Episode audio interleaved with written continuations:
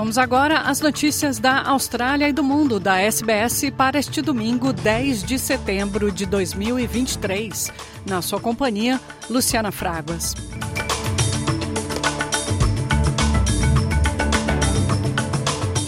Sobreviventes do terremoto no Marrocos passaram uma noite ao ar livre nas montanhas Atlas, um dia depois do sismo mais mortal atingir o país em 120 anos. O Ministério do Interior de Marrocos afirma que o número de mortos aumentou para 2.012 pessoas. Francisco Sena Santos, nosso correspondente em Lisboa, tem os detalhes. Uma portuguesa à espera de lugar no primeiro voo da Força Aérea Portuguesa, que leva ajuda para a zona de emergência. Agora, quando passam 24 horas sobre o terremoto, quando as réplicas estão a ficar finalmente mais espaçadas, é quando o medo mais entra. Antes nem dava ter medo, diz ela, tudo estava concentrado em socorrer quem precisava de ajuda e tratar de sobreviver. Não deu para que o medo entrasse. Durante mais de um minuto, conta ela, a terra parecia gelatina, o chão parecia ter por baixo.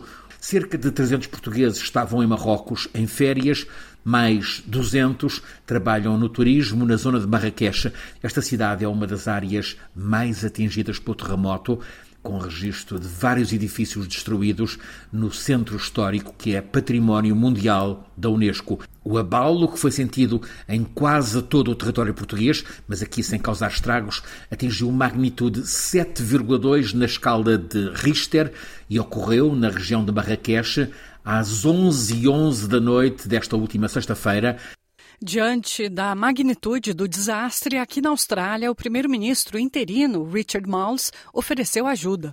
This is a part of the world that many Australians have visited, so I know that there will be um, an, an, enormous amount of uh, concern and sympathy for the Moroccan people. We'll obviously talk closely with the Moroccan government about ways in which we can uh, help. Um, and we do have an embassy in Rabat, uh, and there are uh, investigations now about whether or not Australians have been caught up in the earthquake. My latest advice is that it doesn't appear that any have, but obviously that will be a situation which will be closely monitored as well.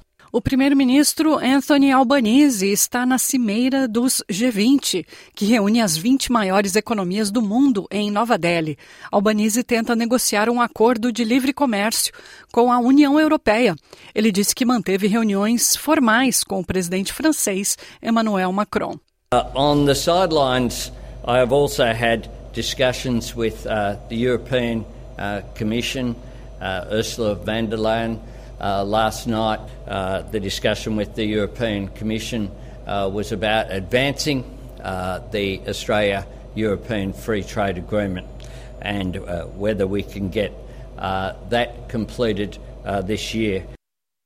O suicídio continua sendo a principal causa de morte dos australianos com idades entre 15 e 45 anos mais de 65 mil australianos tentam tirar a própria vida anualmente. Mais de oito australianos conseguem atingir seu objetivo. O último relatório da Suicide Prevention Australia indica que os indígenas australianos morrem por suicídio a uma taxa duas vezes superior à da população em geral. O psiquiatra Patrick McGorry disse que o suicídio ainda não foi tratado como prioridade no discurso público.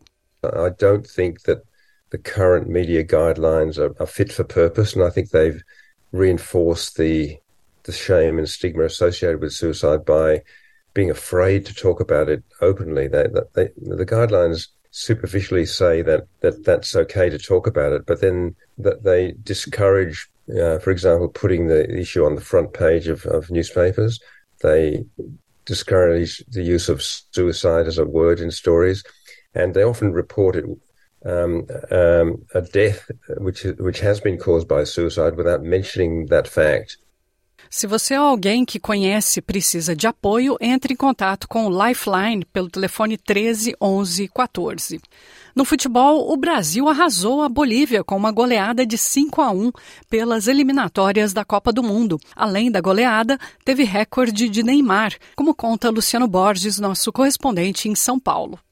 O Neymar superou Pelé como o maior artilheiro da seleção brasileira em toda a sua história. De acordo com os dados da FIFA, o Pelé marcou 77 gols em 91 jogos. E, exatamente nesse horário, às 23h10, no segundo tempo do jogo Brasil e Bolívia, Neymar fez o seu gol de número 78. Depois faria mais um no final do jogo e já abrindo mais uma distância, 79 gols. Foram 79 gols em 125 jogos. Pelé tinha marcado 77 em 91 jogos. Jogou menos, poderia ter feito até mais, mas é o que fica para a história. Em Portugal, as conversas entre árbitros em campo e os vídeo-árbitros, aqueles que operam o VAR, serão agora de domínio público, como conta nosso correspondente em Lisboa, Rui Viegas. O Conselho de Arbitragem da Federação Portuguesa de Futebol divulgou pela primeira vez as comunicações áudio do vídeo-árbitro dos jogos da Supertaça Portuguesa e das três primeiras jornadas do campeonato. Na televisão Sport TV, que tem os direitos das ligas profissionais no nosso país, o vice-presidente do Conselho de Arbitragem explicou nove lances. Foi assim a comunicação. Daqui, VAR, aconselho a zona de visão ver uma conta violenta. Pepe? Sim, senhor. Já estou, João. Ok, ok. Tenho esta imagem, se quer tenho outra. Ok. Conduta violenta, sem bola, movimento deliberado de joelho nas costas do avançado. Conduta violenta. Vou dar cartão vermelho ao Pepe por agressão. Ok, Godinho.